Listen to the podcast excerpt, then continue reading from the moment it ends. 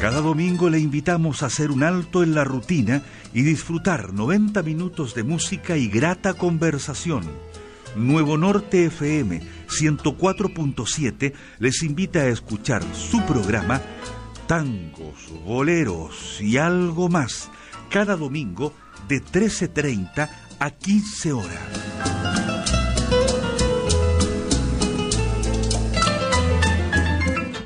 Recuerda, más 569-3280-3154, el WhatsApp de Nuevo Norte, FM.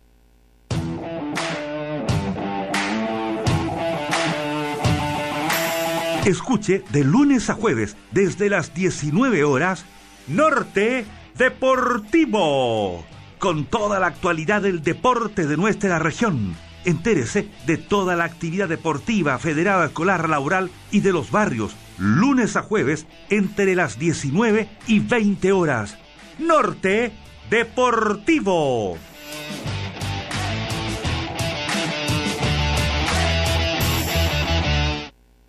Empresa de Obras Civiles CIS Spa edificación de viviendas, ampliaciones de estructura metálicas, todo en construcción, años de experiencia y seriedad. Contáctanos al más 569 4578 1825 o solicitar presupuesto gratuito al correo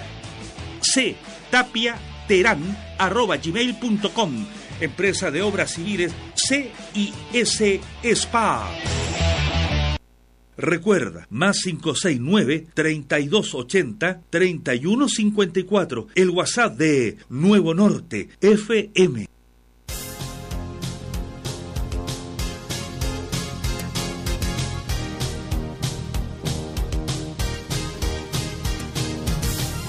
Porque de esta salimos todos juntos. Nuevo Norte FM apoya a la pequeña empresa local en tiempos de pandemia y de quedarnos en casa, la radio es la mejor compañía y el medio más creíble. La publicidad entra por el oído. Nuevo Norte FM te ofrece su plan PYME. Escríbenos al WhatsApp más 569 3280 3154 y te contactaremos. Publicitar en Nuevo Norte FM será la inversión de tu vida. Recuerde, Plan PYME Escríbenos al más 569 3280 3154. Nuevo Norte FM. Apoya a la pequeña empresa local. Somos Nuevo Norte FM en redes sociales. Si quiere interactuar con nosotros y mantenerse al día con la actualidad de Antofagasta, síganos en Twitter, Facebook e Instagram. Lea, visite y comparta en el siglo.cl. Información, análisis, columnas, videos, editoriales. En las redes sociales infórmese con las notas del portal elsiglo.cl. Apoye visitando y difundiendo. No deje de acceder cada día. No sea parte, sea parte de la prensa alternativa. Visite elsiglo.cl.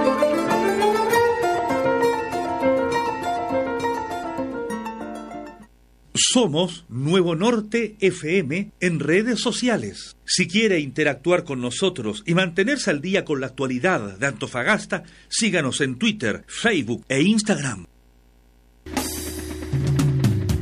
Habitar es diseño integral de proyectos. Trabajamos en arquitectura, construcción, trámites municipales, consultorías y autorizaciones sectoriales. Nos encuentran en el WhatsApp más 569 4407 5513. Habitar es diseño integral de proyectos en arquitectura y construcción.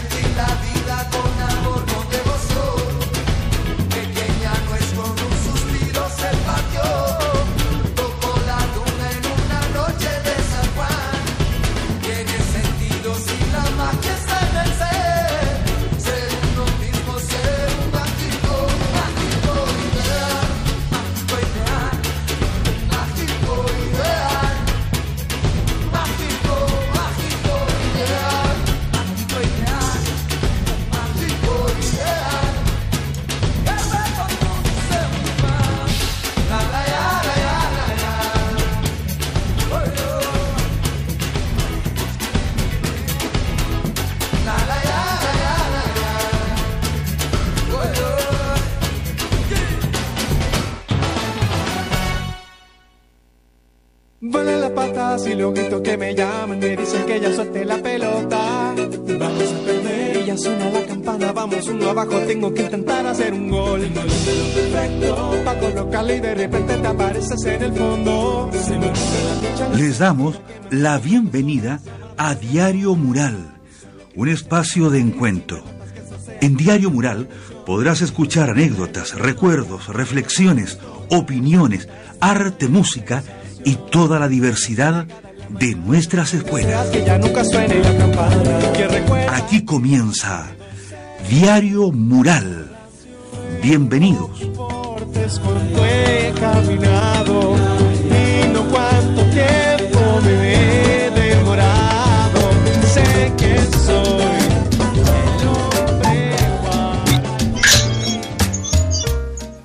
Muy buenas tardes, muy buenas tardes auditores.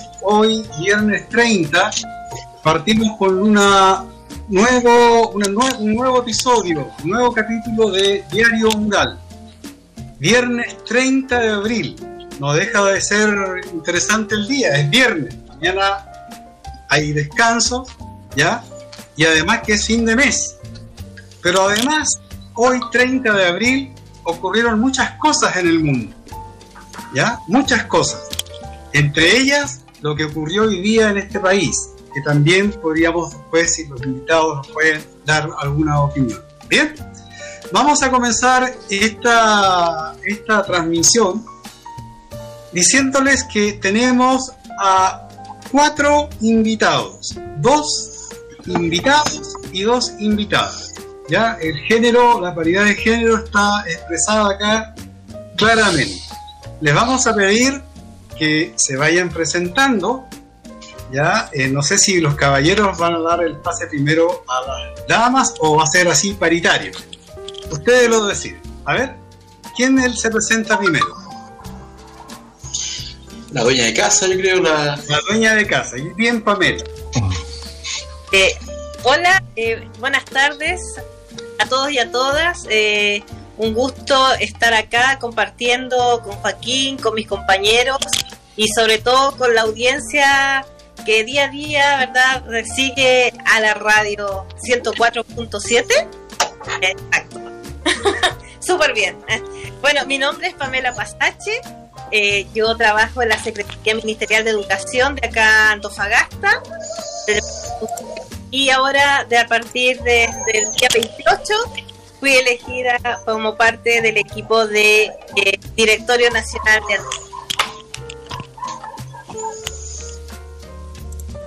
Ok, muchas gracias Pamela. Felicitaciones por su elección.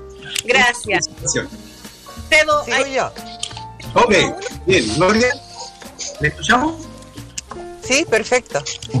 Eh, bueno, buenas noches a todos y todas. Un gusto estar en una radio regional donde las inquietudes que habitualmente se asignan a la región metropolitana en realidad siempre son inquietudes muy importantes que deben ser resueltas y respondidas para las regiones. Mi nombre es Gloria Jara Subicueta, eh, soy dirigente nacional de la NEF y también de la Asociación Nacional de Funcionarios y Funcionarias del Ministerio de Educación, ANDIME, y en esta oportunidad, eh, como decía Pamela, eh, hemos sido estuvimos en elecciones y vamos a ser parte de un próximo periodo de este directorio para dar eh, una, una, pelea que no es solo por reivindicaciones propias de, de, sindicatos de trabajadores y trabajadoras, sino también por la defensa permanente del rol que nos toca y nos compete como Ministerio de Educación. Así que buenas noches, muchas gracias por invitarnos. Muchas gracias, Gloria. Los invitados Quizás Sergio. Ya, Sergio. Eh, buenas tardes a todas y todos.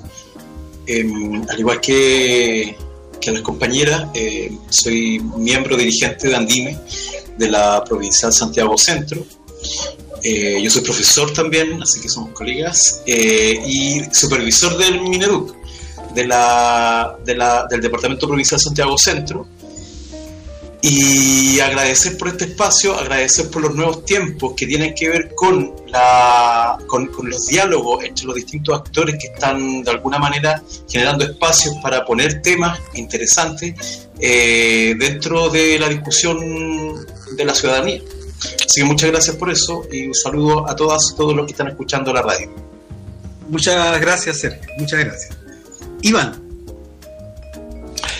Hola, buenas tardes. Eh, mi nombre es Iván Mesina. Soy también parte de, a partir de esta elección del nuevo directorio nacional de Andime. Agradecer la invitación del equipo de la radio Nuevo Norte. Eh, una radio que, como conversábamos antes de partir, es una radio que está trabajada por, por, por profesores, también, igual que Sergio, soy profesor, profesor de historia.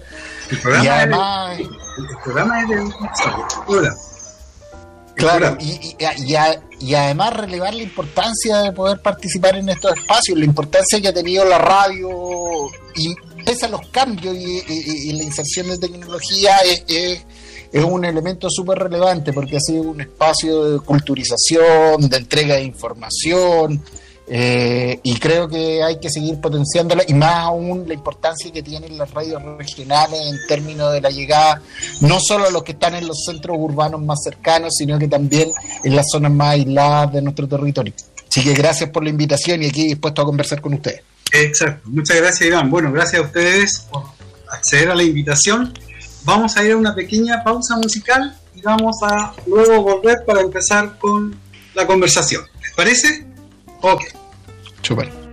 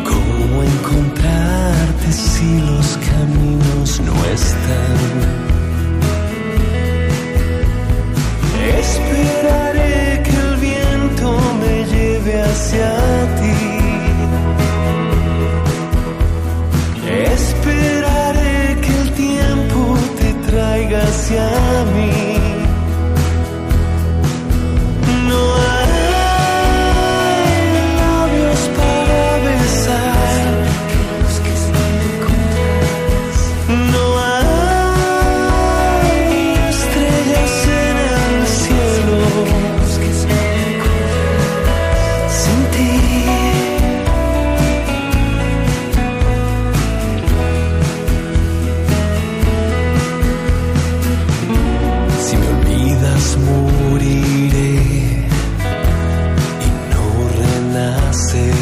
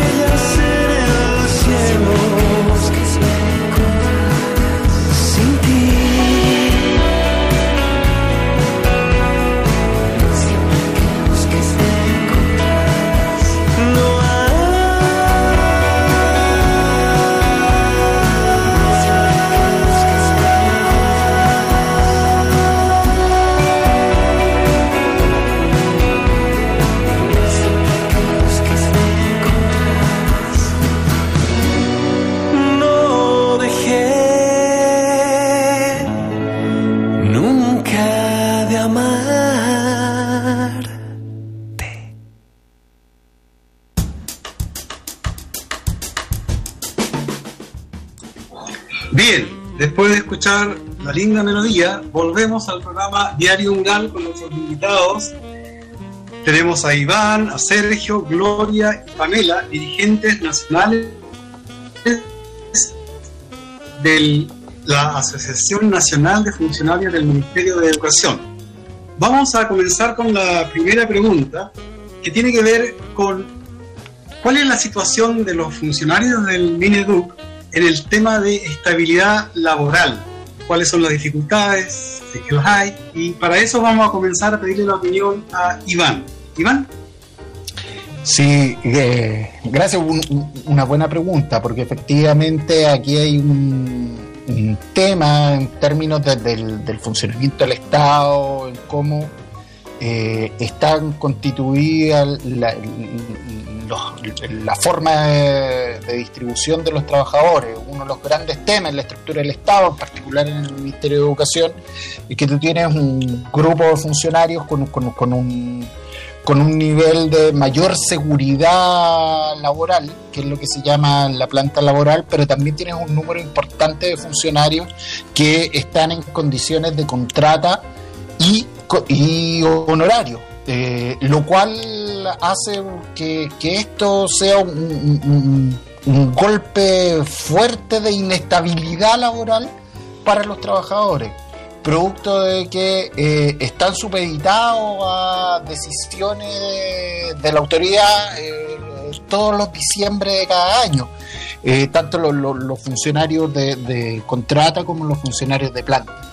Lo peligroso en, en- este espacio de inestabilidad laboral es que estos, estos funcionarios de, de- contrata y planta son funcionarios que además tienen un conocimiento y que van desarrollando un conocimiento sobre el, funcionamiento del Ministerio de Educación.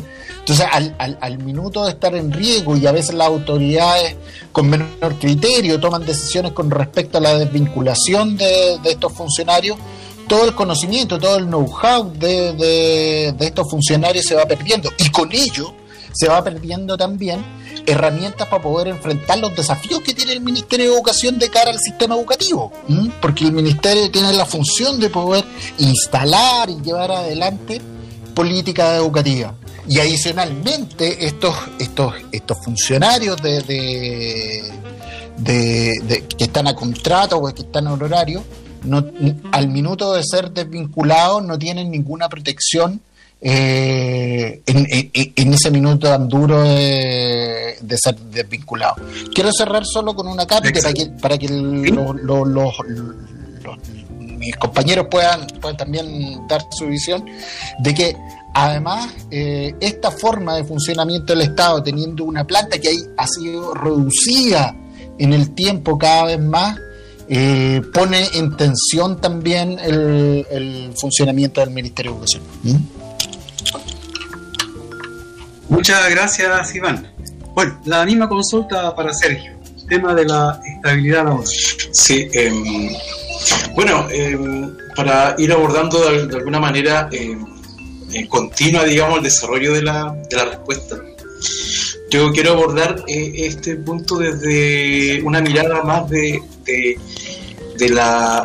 rol, del rol del servidor público, del trabajador público, que de alguna manera está a, a disposición de los vaivenes de los gobiernos de turno.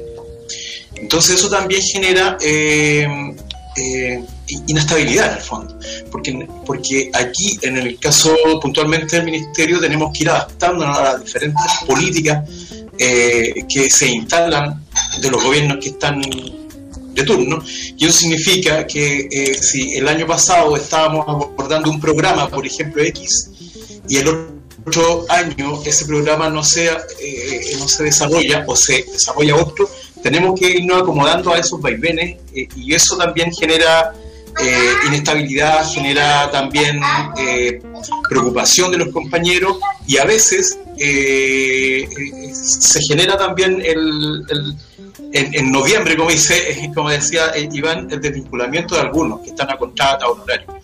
Entonces, la falta de capacitación continua, ¿cierto? Eh, es curioso que nosotros como Ministerio de Educación no tengamos eh, eh, constantemente y frecuentemente capacitaciones a nivel de diplomados y capacitaciones más allá de cursos que, que, se van haciendo a través de alguna, de alguna al- alternativa tripartita que tenemos. Entonces yo creo que todo eso suma, suma y, después nos vemos como eh, en la mitad del sándwich, podríamos decir, a, a- a- a- disposición de, de- de los vaivenes que vengan políticamente. Por eso es necesario eh, que, que exista una modernización, ¿cierto? Una, una modernización y que contenga, ¿cierto? Todos estos elementos que tienen que nacer eh, desde, eh, desde los trabajadores, desde los, los trabajadores públicos. Es más, hasta el mismo hecho de eh, ser funcionarios públicos eh, niega el concepto de trabajador público. Entonces también podríamos decir que dónde estamos parados como construcción de sujeto, digamos. Eso, mi estimado. Muchas gracias, Sergio. De repente me, me relaciono con lo que dice Sergio con la situación de nosotros los profes. Eh, Gloria, ¿cuál sería su, su opinión sobre la pregunta de la estabilidad laboral? Mira, eh, yo creo que el, tema de estabilidad laboral, eh, no solo en el ministerio, sino en general en los trabajadores del Estado, está estrechamente ligado al modelo de Estado con el cual eh, está funcionando un país. Si nosotros pensamos que debe haber un Estado que sea eh, garante de derechos, como es el derecho de la educación, necesariamente necesitamos eh, una carrera funcionaria, necesitamos un cuerpo de profesionales, técnicos, administrativos y auxiliares que sean capaces de eh, desarrollar una función eh, acorde a las necesidades. Hoy día, a propósito de la pandemia, todo el aparataje del Estado se ha visto expuesto y exigido para tratar de resolver las múltiples acciones que se requieren para eh, sobrellevar una crisis. Claramente, y a pesar de que nuestro sistema de salud, de educación, eh, están eh, en buena parte sostenidos por la iniciativa privada, que también, en paréntesis, por supuesto, es subvencionada por el Estado, no da cuenta de buscar medidas que resuelvan las necesidades. En particular en educación, eh, las políticas educativas tienen que llegar a todos los rincones del país, tienen que llegar eh, a todos los niveles de edad etarios y sin embargo eh, yo creo que estamos haciendo muy poco como ministerio, muy poco. Estamos coordinando poco, estamos resolviendo poco. La desigualdad que va a dejar esta pandemia en educación tendría que ser parte de políticas eh, del ministerio para, para superarlo. Y para eso se requiere eh, gente, se, refiere, se requiere eh, profesionales, se requiere más trabajadores y trabajadoras. Sin embargo, siempre está la lógica, y aquí voy al inicio de mi respuesta, siempre va a la lógica de la reducción del Estado. Y eso pasa por permanente inestabilidad, permanente fuga de conocimiento, como decía eh, Iván Denante, eh, y eh, claramente eh, en la medida en que no se considere el quehacer fundamental del Estado como un soporte de desarrollo, la inestabilidad laboral va a ser parte, con uno, va a ser parte del vivir con un modelo u otro. Entonces, claramente se necesita carrera, se necesita carrera profesional, se necesita carrera funcionaria dentro de los ministerios y particularmente en educación por lo que significa la transmisión de conocimiento. Eh, no me quiero referir, disculpa, no me quiero referir al tema de 80-20, planta o no planta, porque efectivamente eso es sumamente, termina siendo bastante líquido. Nosotros tuvimos un, un, concurso de encasillamiento donde aumentamos la planta aproximadamente al 70%, pero producto de que no se han renovado los cupos, ya a esta altura la planta con suerte supera el 50% dentro del ministerio y es una situación absolutamente extraordinaria dentro de, de los organi de la, digamos, de las instituciones del Estado. Eso por ahora. Muchas gracias. Muchas gracias, Gloria. Eh, Pamela. Sí. Mire, con respecto a lo que está diciendo mis compañeros, y bueno, como para ordenar, uno piensa que la modernización del Estado tiene que ver con la transformación, pero no se puede transformar eh, una institución, ¿verdad? O, funcionar una institución sin las personas.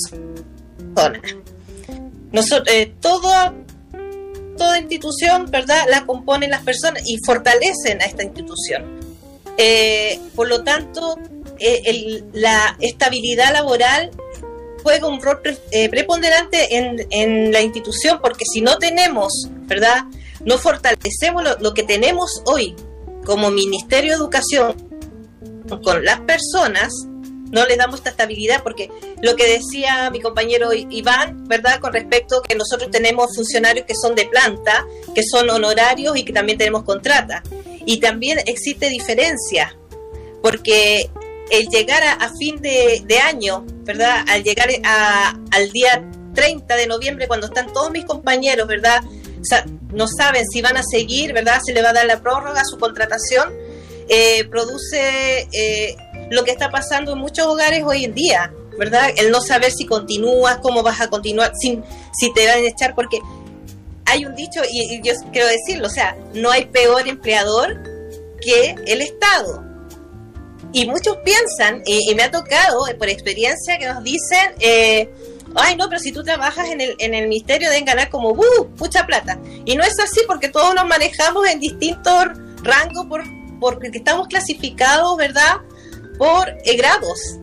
Entonces, no es como es la ilusión, ¿verdad? Que muchos piensan que trabajar en el Ministerio de Educación es como tener asegurado la, la, estabilidad laboral y no es tan así.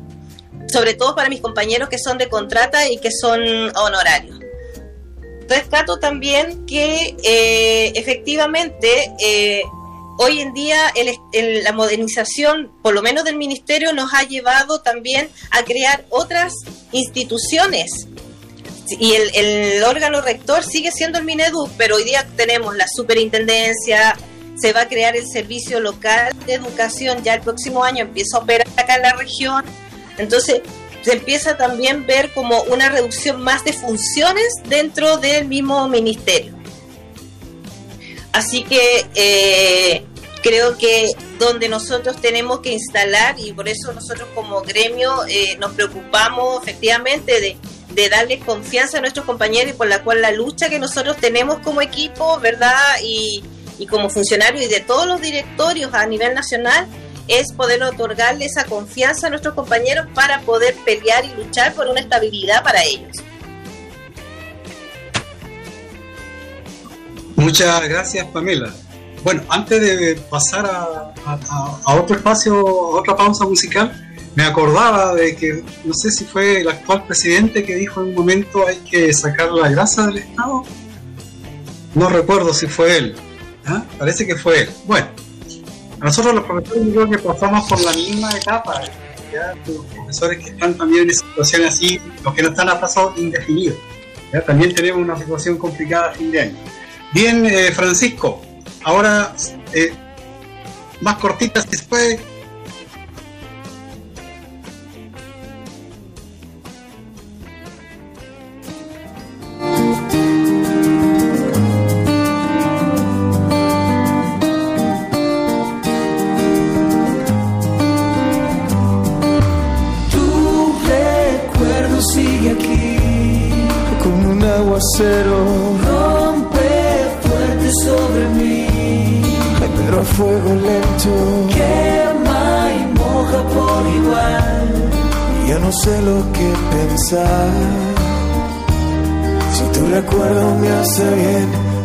Hace mal.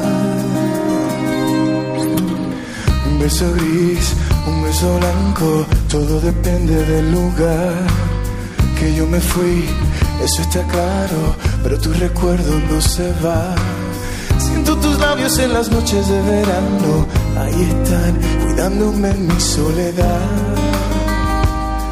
Pero a veces me quieren matar. Tu recuerdo sigue aguacero. Rompe fuerte sobre mí, pero a fuego lento. Quema y moja por igual. Y ya no sé lo que pensar. Si tu recuerdo me hace bien o me hace mal. A veces gris, a veces blanco, todo depende del lugar. Que tú te fuiste, eso es pasado. Sé que te tengo que olvidar. Pero yo le puse una velita a todo mi santo. Ahí está, para que pienses mucho en mí.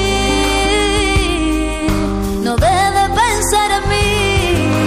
Tu recuerdo sigue aquí como un aguacero.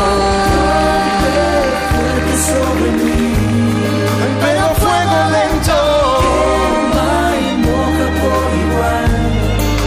sé lo que pensar. Si tu recuerdo me hace bien o me hace mal. Piensa en mí. Es antídoto y veneno al corazón. Bien.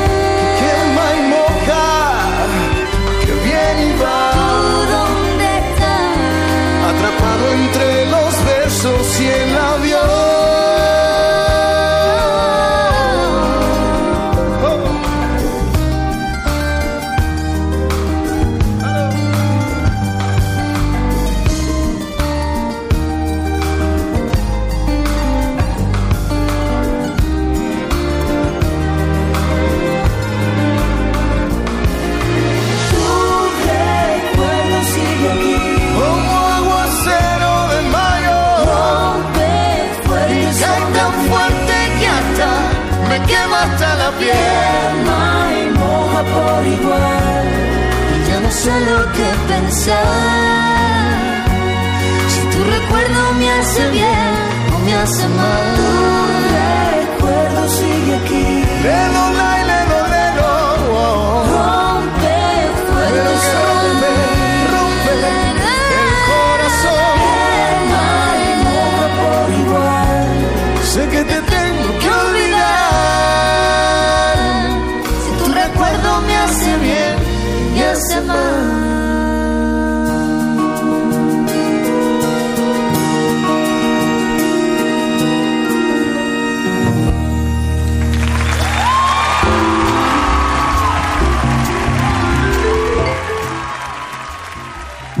Hemos vuelto a nuestro programa Diario Mural, el diario mural que se transmite todos los viernes de 19 a 20 horas desde la radio Nuevo Norte 104.7 en Antofagasta y como siempre les decimos, un programa de profesores dirigido a toda la comunidad, porque todo lo que tiene que ver con educación tiene que ver con toda la comunidad.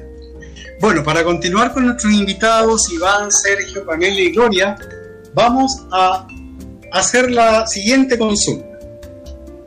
En estos tiempos de, de pandemia que no nos deja, l- muchos trabajadores han tenido que eh, someterse a, a distintas formas de trabajo. Una de las que más ha causado problemas, quizás para algunos, es el llamado teletrabajo, que se ha traducido a veces en situaciones un poco, por lo menos en el tema del magisterio, bastante complicadas. Entonces, la pregunta es, ¿cómo ha enfrentado Andime, cómo ha enfrentado Andime esta situación, la situación de las modalidades distintas de trabajo en pandemia? Vamos a darle la palabra primeramente a Sergio. Sergio. Sí. Bien.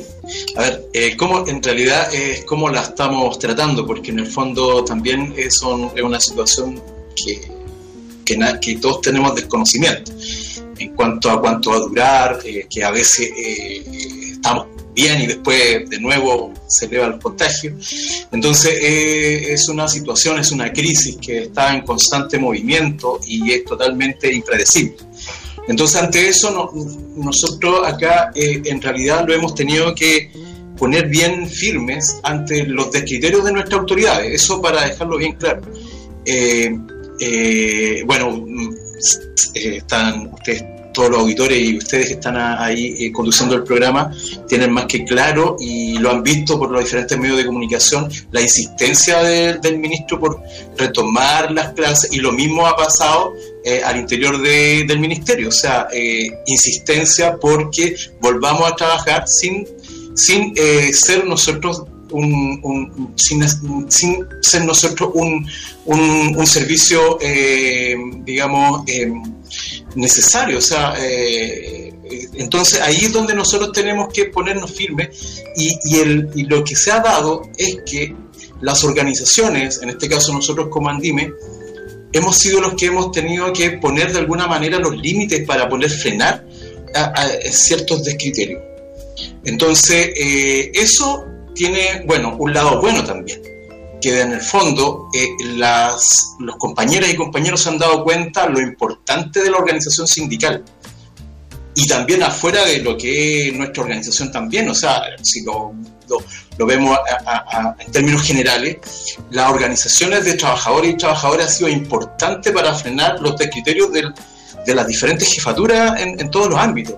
Entonces, y, y eso ha potenciado y ha generado una revitalización del, del mundo, del mundo sindical, porque en el fondo eh, eh, el- el- el- la organización sindical, la organización laboral, eh, son, es la única herramienta que tiene el trabajador para poder defenderse ante las diferentes eh, amenazas que hemos tenido, porque en el fondo aquí no estamos hablando de ir para no trabajar, sino que está en riesgo nuestra vida.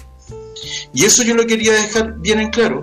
Y elementos importantes que a veces eh, los dejamos de lado, como por ejemplo que solamente tomamos el dato de, de- de- el dato numérico de algunas situaciones y dejamos de lado, por ejemplo, los estados psicoemocionales de las compañeras y compañeros, la doble presencia.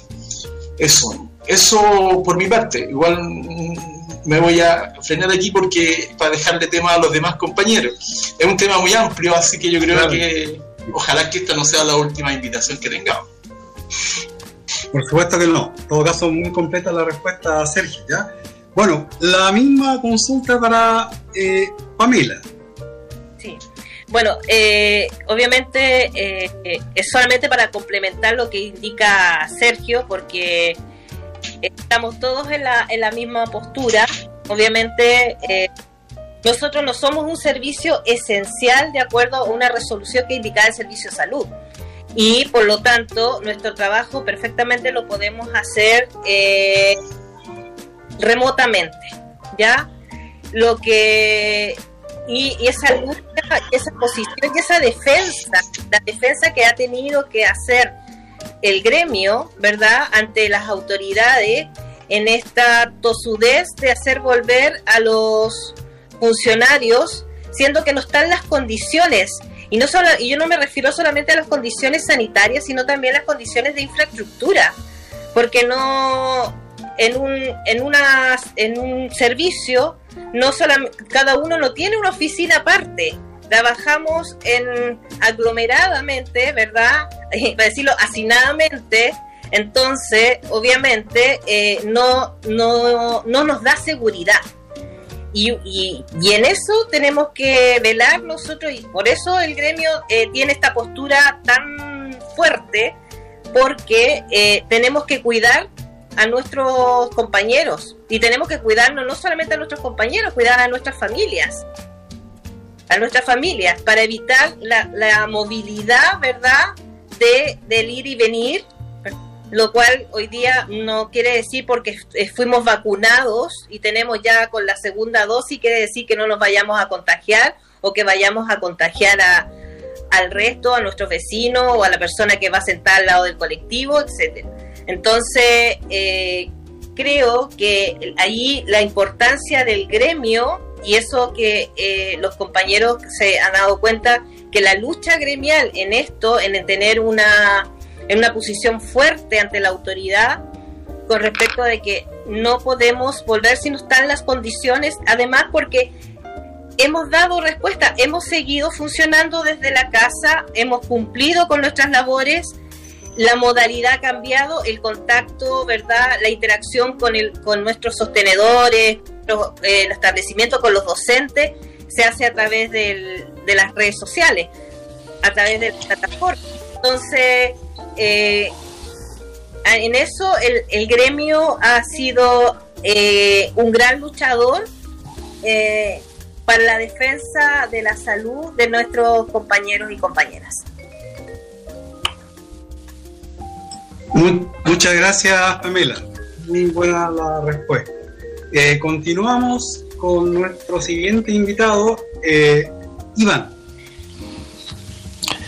Sí, mira, eh, yo quería partir relevando algo que es importante y que siento que las actuales autoridades han menospreciado. La educación y quienes trabajamos en educación somos uno de los pilares fundamentales para el desarrollo de nuestro país. Sin educación la posibilidad de desarrollo se hace muy difícil.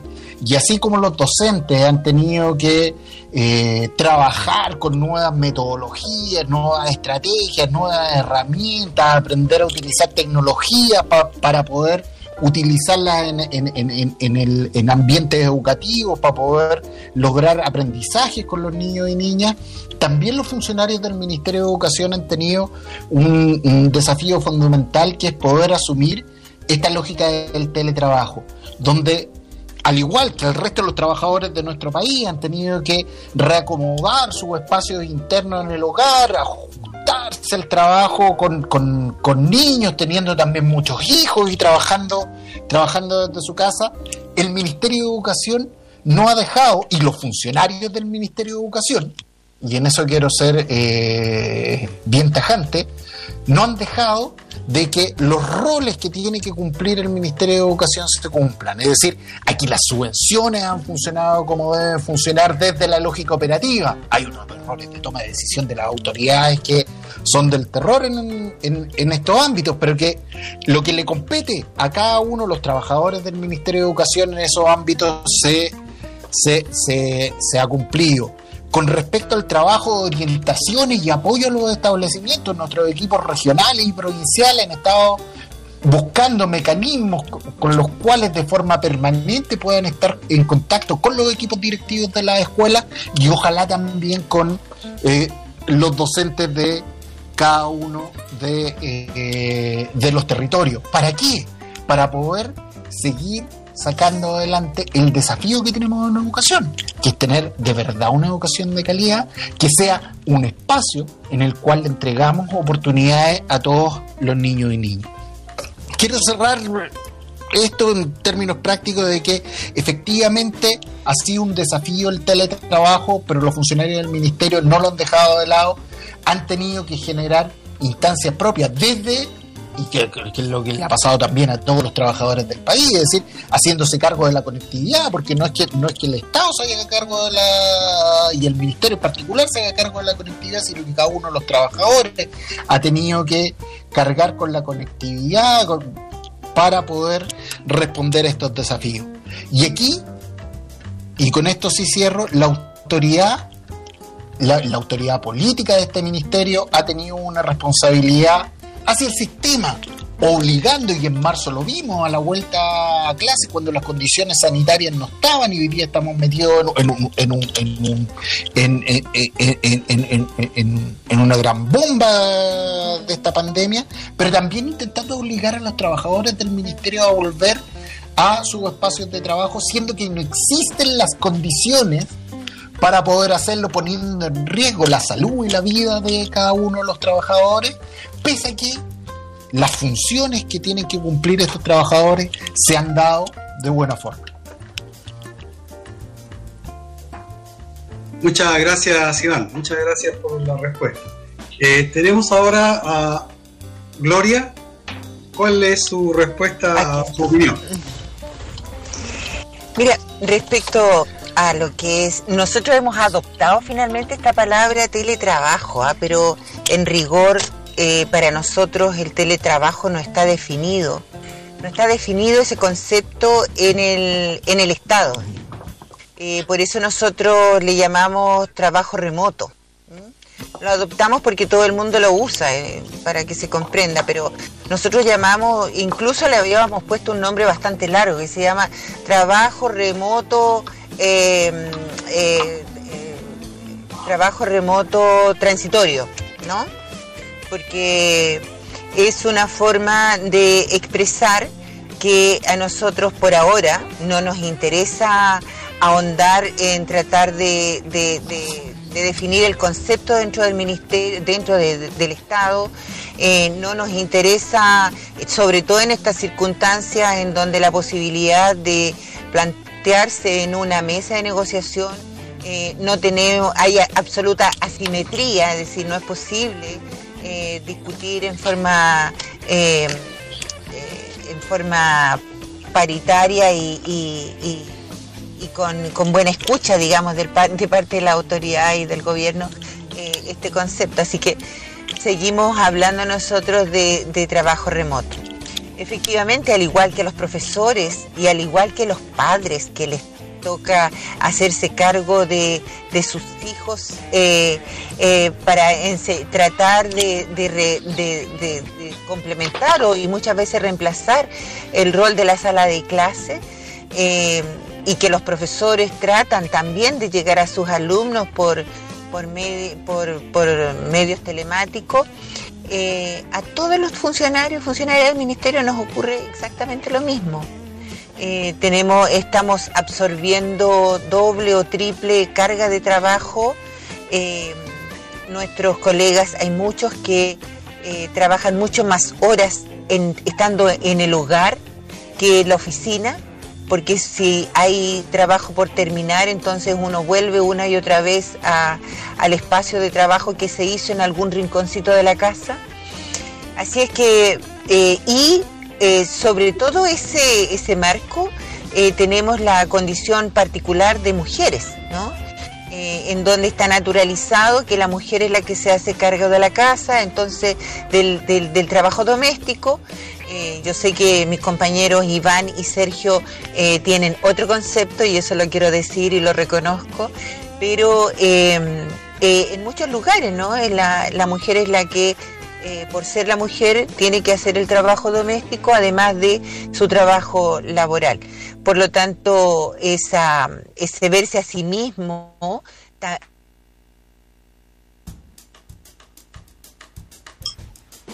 Gloria. Gloria. Parece que nuestra invitada tiene una dificultad para, para escucharnos. Gloria. Bueno, la vamos a esperar en todo caso, pero mientras tanto, eh, hay una pregunta que yo creo que... ¿Sí, Gloria? ¿No?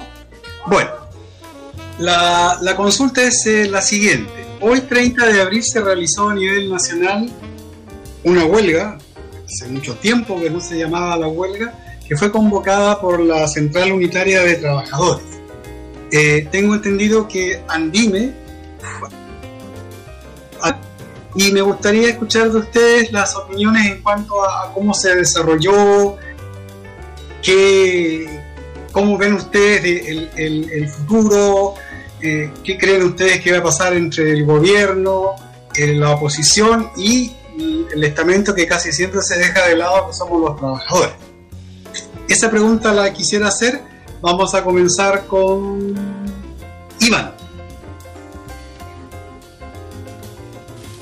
Sí, mira, efectivamente esta convocatoria de la huelga Andime adhirió a, esta huelga nacional y recordar que no era solo huelga nacional, sino que es una huelga nacional sanitaria, porque esta, esta huelga parte eh, a partir de- del, del problema de irresponsabilidad por parte de- del actual gobierno. eh, con respecto a lo que tú bien decías, Joaquín, es decir, el cuidado de los trabajadores. Es decir, en un escenario donde el riesgo de la vida es latente, un escenario donde, don- don- donde la incertidumbre se, se hace fuerza, donde además la forma de hacerse cargo de, de la pandemia ha tenido que ser pagada. eh, ha- ha tenido que ser pagada por los trabajadores, desde el pago con las pérdidas de su trabajo, dejando a mucha gente con, con, eh, a muchas familias con, sin, sin, sin ingresos para poder eh, sostenerse, a quienes buscan cómo sostenerse, se, se ha generado un mecanismo como, como el, eh, sacar los fondos de, de la AFP, que a la larga es pagar los costos de esta pandemia con la plata de los trabajadores.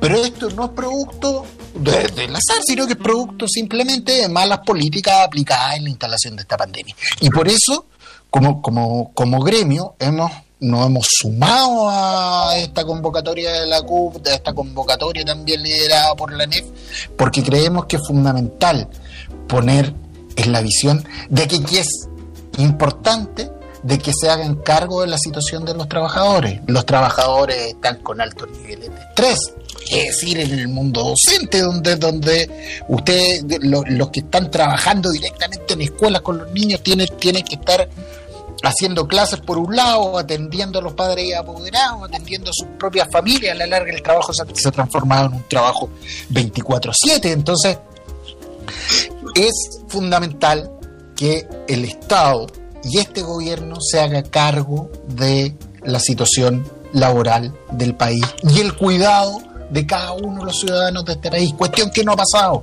es los aumentos masivos, esta lógica de abrir la- la, eh, los negocios del retail cuando todavía tenemos altos niveles de contagio, da cuenta de que no hay un compromiso en la protección de nuestra ciudadanía. Y por eso es que nos hemos sumado a este espacio, porque tenemos que defender a los trabajadores, porque tenemos que defender a, a nuestros ciudadanos. Claro que sí. Eh, muchas gracias, Iván. Eh, parece que Gloria se nos fue, no lo podemos rescatar, parece. Todavía debe Sí, estar parece que la perdimos. en el taco. Bueno, eh, claro que sí, yo creo que lo que tú dices, Iván, hace una buena, un buen símil con la mayoría de los trabajadores y bueno, directamente con los profes. ¿ah? Es decir, las situaciones son muy similares. eh, pero bueno, vamos a ver qué ocurre en los años, en los días venideros. Pamela, su opinión sobre el huelga nacional del 30 de abril.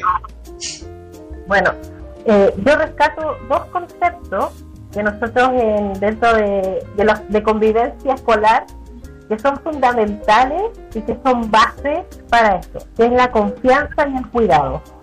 Dos conceptos que hoy en día se han perdido porque existe el descontento social con respecto a cómo se ha manejado la situación en el país con respecto a la pandemia, pero lo que conlleva la pandemia, lo que ha llevado a miles de chilenos y chilenas, ¿verdad?, que han perdido su fuente laboral, que no pueden salir a trabajar cuando están en cuarentena porque tienen que parar la olla todos los días. Y eh, esto ha llevado ese descontento, además de, en el fondo, de cada, cada fin recurrir a nuestros propios fondos para poder, ¿verdad?, pagar cuentas, poder solventar, poder pagar el internet, por ejemplo, que es algo que hoy día es necesario y que ya es un como es un servicio básico, ya es parte como del pago de la luz y el agua, ahora el internet también es un servicio básico. Entonces, eh, la manifestación que tiene el, país, ¿verdad? Y eh, es legítima, es legítima, porque esto no es que solamente le pase a un sector, le pasa a todo, esto es transversal. Entonces no podemos pensar que solamente las personas que viven a lo mejor, ¿verdad? En una toma o en una población, lo mismo va a pasar en el sector sur, el sector centro, porque eh, así, con la ciudad tan larga, para explicarle a mis compañeros, ¿verdad? Que la ciudad es tan larga y como estamos tan sectorizados, entonces, pero nosotros lo vivimos así acá. Y, y a mí me toca muy de cerca porque tengo amigas, tengo cercanos, tengo vecinos, que las, lo, el emprendimiento ha sido hoy la herramienta para ellos para poder eh, tener un plato de comida para su familia. Entonces, eh, lo que queda es como ráscate con tus propias uñas. Y eso se ha transformado en hacer el retiro del 10% cada uno porque nadie ha sido, y de los que uno conoce y que habla, ha sido beneficiado con los famosos bonos. Entonces es tan legítimo este descontento hoy en día que estamos pasando todos, independiente del sector, ¿verdad? Todos estamos en las mismas eh, y nos toca de diferentes maneras nomás. Uno las vive más que otras, pero el descontento es generalizado. Y nosotros como gremio, como dice muy bien Iván, nosotros tenemos que eh, cuidar y resguardar eh, a nuestros compañeros y sus familias, porque ellos no están solos, ellos también tienen familia y, y, familia directa como indirecta. Entonces nosotros tenemos que estar ahí presentes para ellos. Así es, Pamela. Muchas gracias. Eh, Sergio.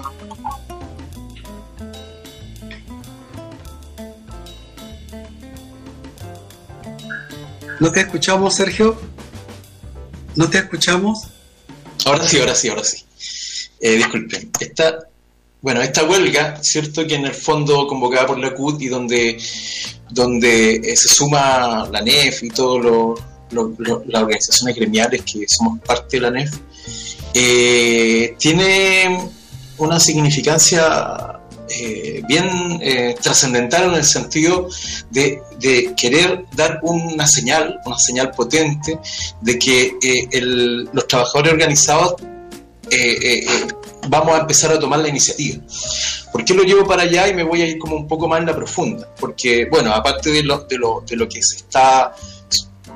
los, pilares de esta huelga, que son en el fondo el, la renta básica de emergencia, ¿cierto? Eh, luchar por un Estado digno, eh, por una función pública digna, ¿cierto? Eh, además de eso, acá hay una señal, y la señal tiene que ver con las nuevas formas y las nuevas estrategias de trabajar, de trabajar con, la, con, las diferentes organizaciones de trabajadores, sindicales, podríamos decir. Y esta nueva forma claramente está diciendo uno, que, que, nos estamos oponiendo a la lógica del mercado, que en el fondo es el modelo que nos domina, que en el fondo es el modelo neoliberal, que se opone, ¿cierto?, rotundamente a lo que nosotros entendemos como una sociedad más justa. Y, y ahí nosotros instalamos la idea de que, de que no nos queda otra más que de manera colectiva levantarnos y defendernos como trabajadores. Entonces voy a profundizar un poquito más en que ¿Qué pasa acá con estas nuevas formas de hacer, eh, de, hacer eh, sindicalismo?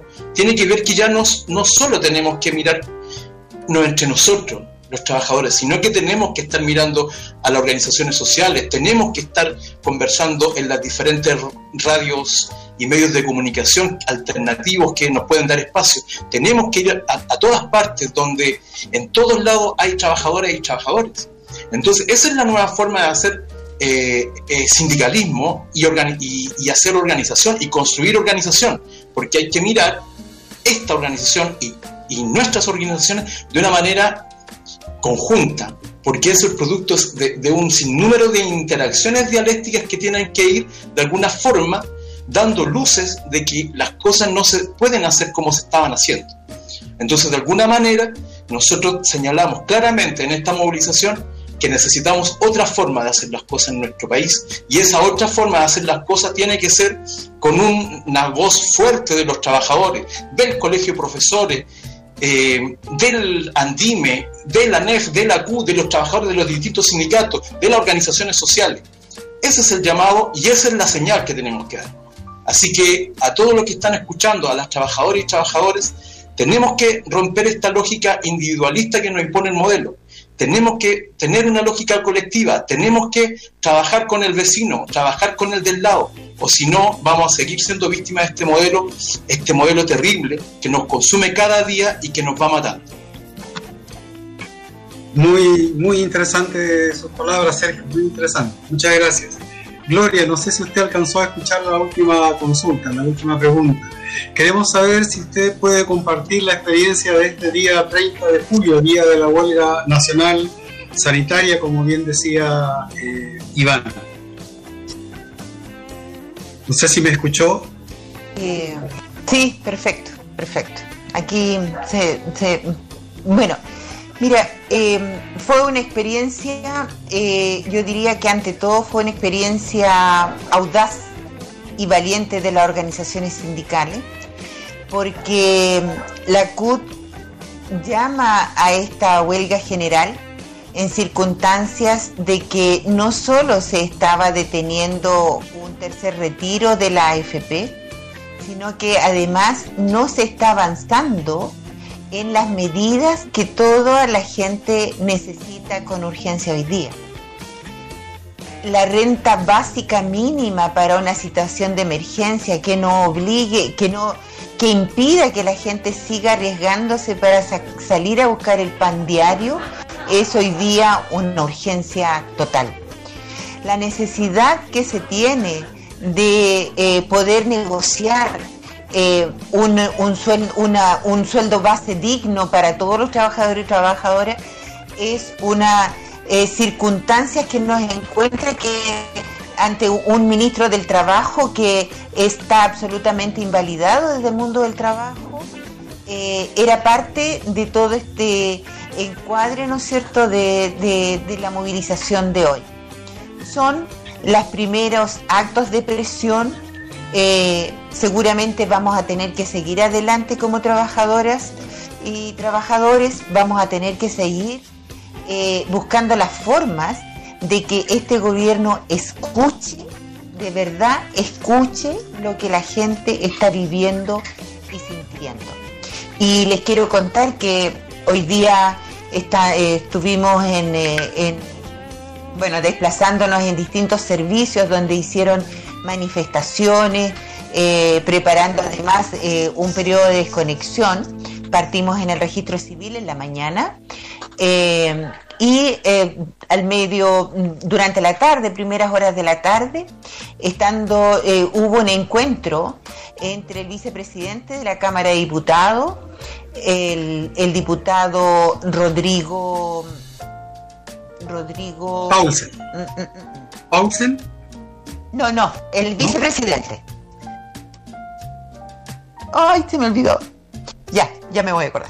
Eh, y la presidenta del Senado, la senadora Yana Proboste, fueron a encontrarse con los representantes de los trabajadores a la CUT. Tremenda simbolismo que significó este encuentro. ¿Por qué? Porque en la mañana, a las 10 de la mañana, el presidente Piñera pidió a la Cámara y al Senado una reunión para tratar de abordar una agenda común. Y allí fueron los representantes de la Cámara y el Senado donde le expusieron de que en una reunión solamente no iban a salir con ningún acuerdo, que a lo más ellos iban a plantear una agenda mínima, una agenda base eh, sobre la cual empezar a construir soluciones.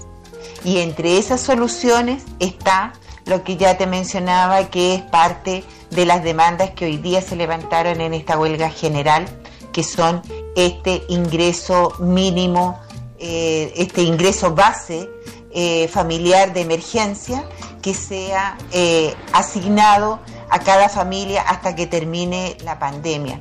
Y están hablando de este ingreso para el 80% de la población, de modo que nadie pueda sentirse eh, excluido, o sea, que sea una política universal para todos, porque la excesiva focalización ha llevado a que la pandemia se mantenga porque el contagio obliga, o sea, porque la necesidad obliga a la gente a exponerse reiterativamente al eh, reiteradamente al contagio. Así es que Mucho, fue eh, una jornada buena. Sí, sí. Muy, y usted la acaba de contar muy bien, así que muchas gracias por haber compartido con nosotros. Bueno, eh, Diario Rural tiene que despedirse. eh, ha sido una noche, una tarde muy agradable, una conversación muy agradable con Pamela, Gloria, Sergio e Iván, dirigentes nacionales de la eh, eh, de Andime. ¿ya? Eh, eh, Gloria parece que tuvo unos problemas con el auto, pero estamos todo bien. Gloria, Gloria es la que tiene el problema con el auto. Está todo bien ya, ¿cierto?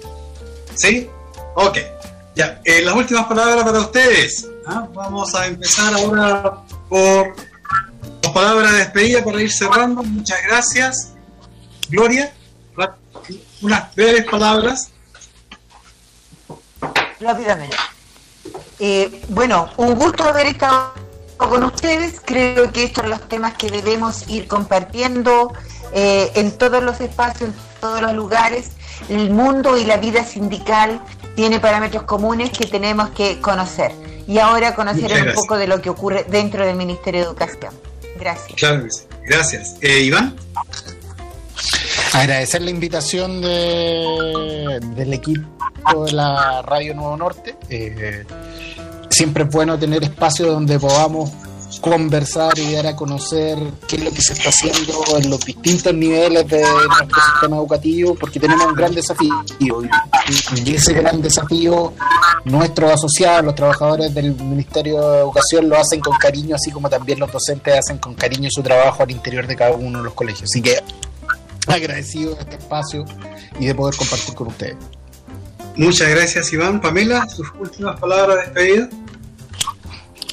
Bueno, agradecer el espacio a Radio Nuevo Norte 104.7 y, y bueno, eh, primero porque eh, invitar también a mis compañeros, ¿verdad? A mis compañeros de equipo para que estuvieran compartiendo con todo, con toda la audiencia, porque para que sepan que no estamos tan ajenos a lo que está pasando, que compartimos las mismas experiencias, pasamos las mismas cosas con los auditores, con los docentes, con los profesores, con los, ¿cómo se llama? Con los Asistentes. con los apoderados, con todas las comunidades Ujú. educativas, porque somos parte Claro del sistema. Así que agradecer el espacio, es bueno estar informado, eh, la Claro que sí. información eh, es necesaria hoy en día para poder tener eh, fundamento y poder efectivamente tener una postura eh, al momento de tomar una decisión. Así que esperamos que no sea la última vez y ah, muchas gracias por la invitación. Por supuesto. Eh, Sergio, sus últimas palabras. Sí, me sumo a los agradecimientos de las compañeras y compañeros.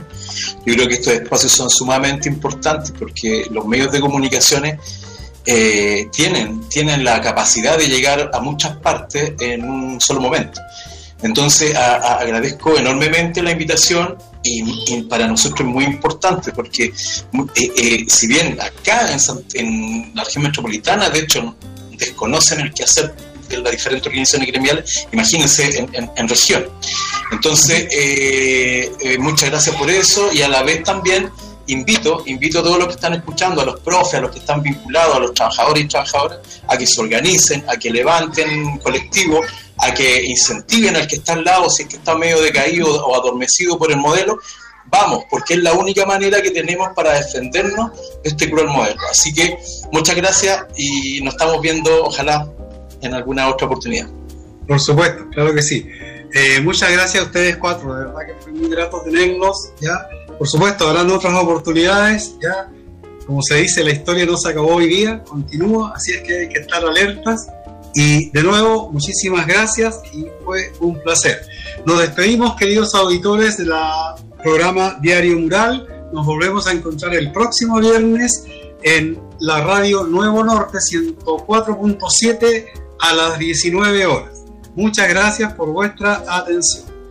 Hasta el otro viernes. Las patas y luego grito que me llaman, me dicen que ya suelte la pelota. Vamos a perder y ya suena la campana, vamos uno abajo, tengo que intentar hacer un gol. Perfecto, pa' colocarle y de repente te apareces en el fondo. Suena la campana y por hoy cerramos los portones imaginarios para abrirlos nuevamente el próximo viernes a las 19 horas en un nuevo encuentro con Diario Mural. esa extraña sensación. Paciente esperas mi llegada en la mañana y deseas que ya nunca suene la campana. Que recuerda que no puedo ser tu colación, pero lo que importa es cuánto he caminado.